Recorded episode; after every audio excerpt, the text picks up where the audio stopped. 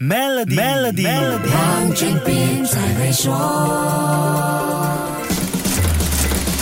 你好，我是黄俊斌。这个星期的世界杯财经特辑要跟你说一说世界杯的其中一个巨大商机。世界杯绝对是各大品牌争妍斗艳的大秀场，除了在各种媒体上 show hand，球场更是全球瞩目的 T 台。那二十二个跟着一个皮球打转的男人，就是最耀眼的模特儿。又不是 fashion show，为什么说球场是 T 台，球员是模特儿呢？世界杯本身就是一场盛大的 fashion show，只不过卖的是足球运动衣，球衣销量。是足球产业的重要收入来源，强队和高人气球队的球衣赞助是各大运动品牌的兵家必争。这一个月的赛事里，球队能在球场上出现的次数越多，就像在 fashion show 的 T 台上走得越久，对赞助商的业绩是有影响的。足球产业里的两大赞助商老对手 Adidas 和 Nike，每一届世界杯的赞助对象都受到市场关注，因为球队的表现随时影响两家公司的股价。在2018年俄罗斯世界杯举行的一个月里，卫冕冠军德国在小组赛提前出局，赞助商 Adidas 的股价就跌了百分之六。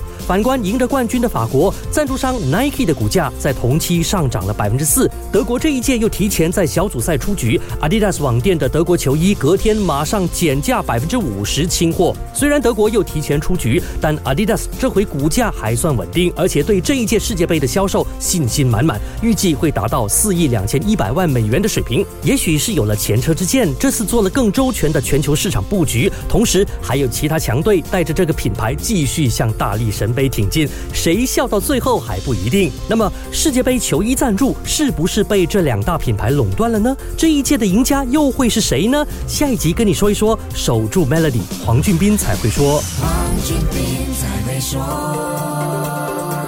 现在就通过 Maybank 商业账户获取高达一点四五八千年利率的利润奖励，以增长你的业务流动资金。详情浏览 Maybank.my/sme rewards。